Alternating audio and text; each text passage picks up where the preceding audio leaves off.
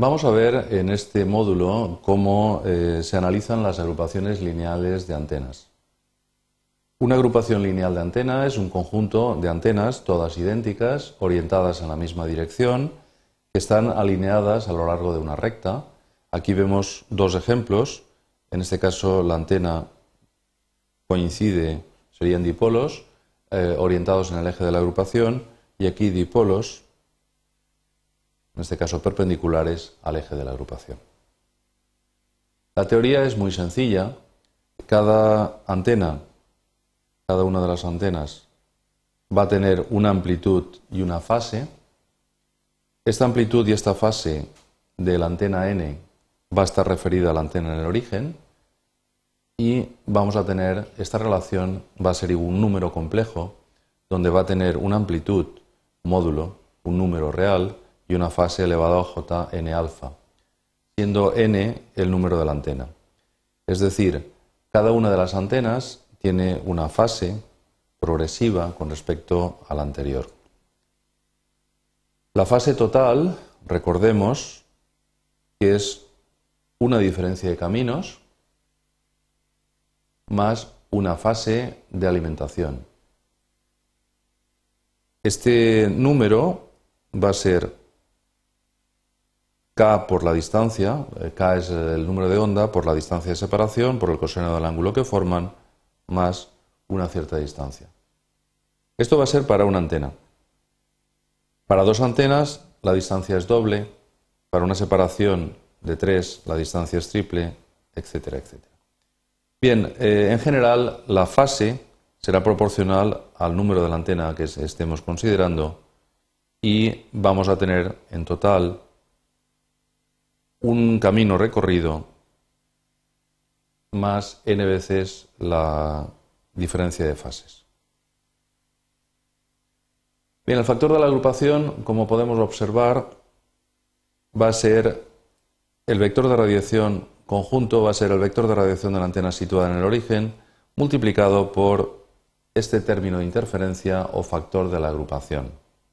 El campo total va a ser el campo de la antena situada en el origen multiplicado por el factor de la agrupación.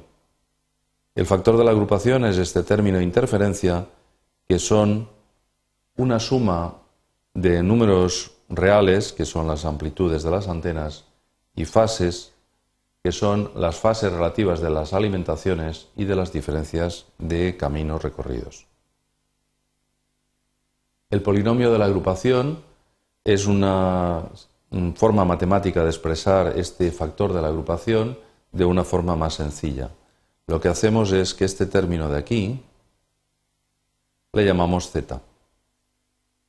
z es un número complejo y el polinomio va a ser la suma de, un, de una serie de términos complejos con amplitudes y con z elevado a n, siendo z este número complejo que hemos citado. Bien, los polinomios eh, podemos eh, considerarlos como un conjunto de términos, cada uno de los cuales está asociado a una antena. Uno estaría asociado a la antena en el origen, z a la antena desplazada una distancia d con respecto al origen, z cuadrado una distancia 2d, z al cubo una distancia mayor, etcétera, etcétera. Podríamos, eh, eh, si la antena de referencia en vez de estar situada en el extremo izquierdo está situada en el centro, podríamos tener términos positivos y términos con exponentes negativos.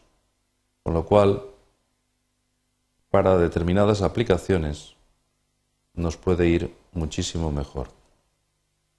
Los términos de la izquierda serían negativos, los términos de la derecha serían positivos.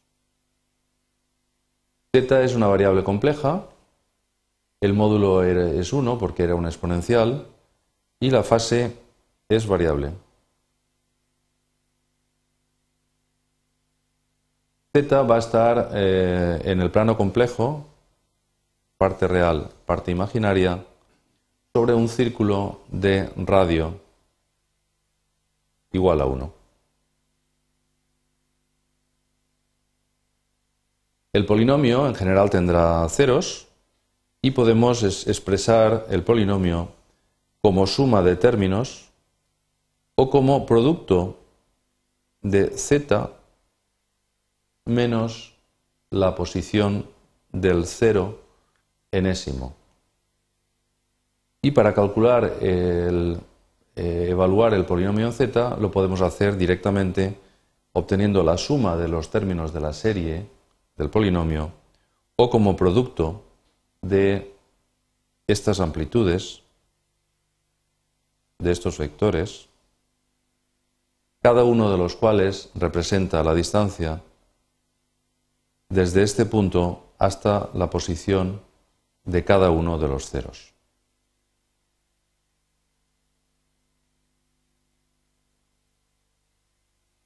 Veamos algunos ejemplos de aplicaciones uniformes.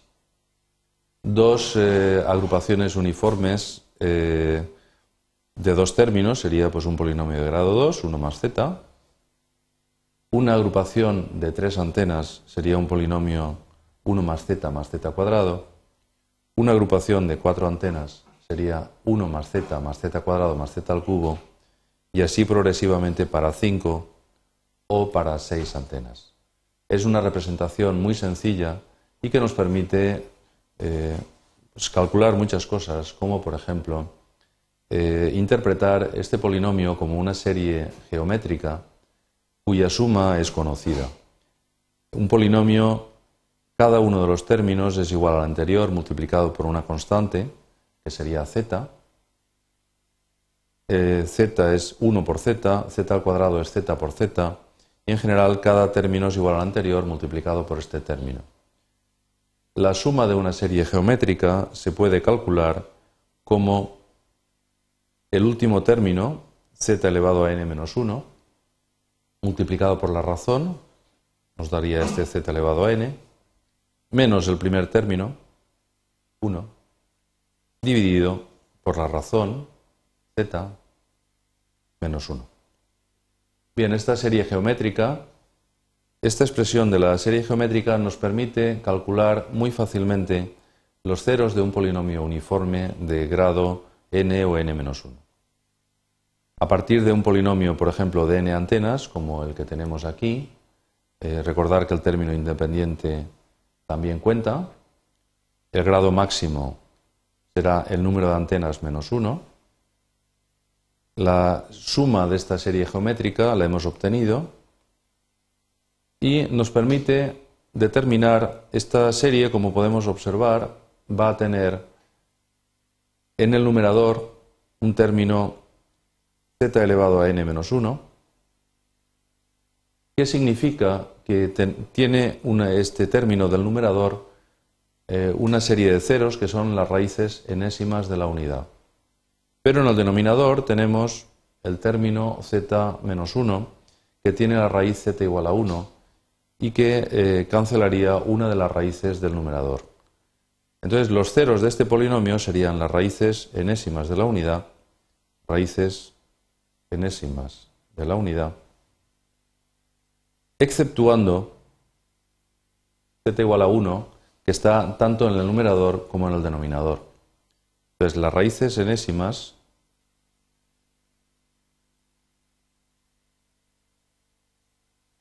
para este polinomio eh, realmente habría ocho raíces. Si exceptuamos z igual a 1 nos quedamos con siete ceros, que equivale a los ceros del polinomio uniforme.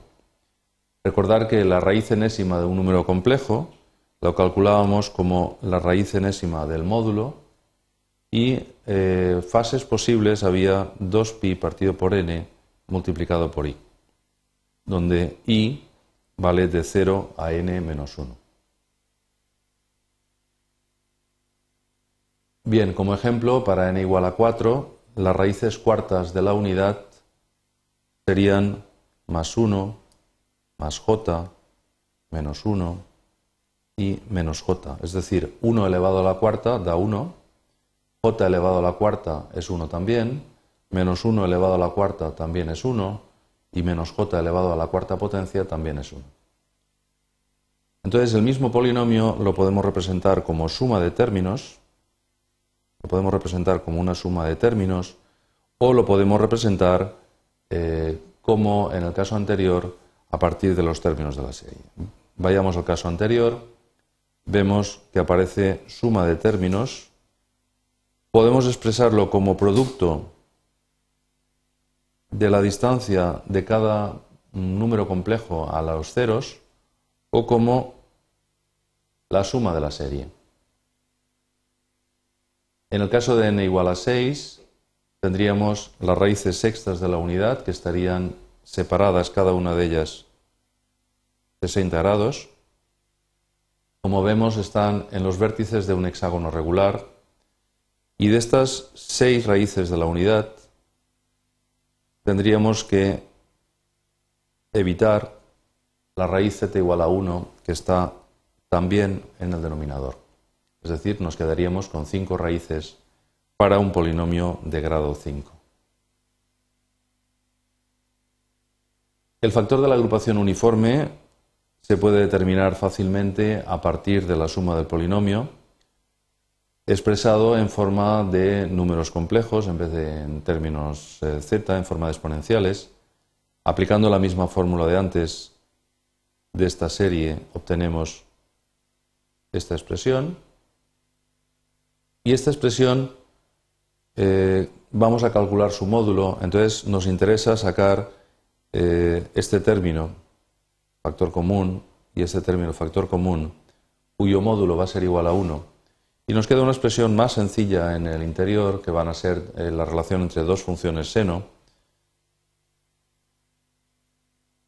que podemos calcular más fácilmente de esta forma a partir de referirnos, a, referirnos al elemento central en vez del elemento extremo. Bien, este es el factor de la agrupación de esta función dividido por 2 sería una función seno. El denominador dividido por 2 sería también otra función seno que nos da la fórmula final para la agrupación de n antenas situadas a lo largo de una línea. Representando gráficamente estos factores de la agrupación, en este caso para seis antenas. Eh, la gráfica sería la que tenéis, se, tiene indicada en la figura, con un máximo que tiene el valor 6, igual al número de antenas, y un número de ceros que coinciden con los ceros que hemos obtenido antes eh, sobre eh, el plano complejo.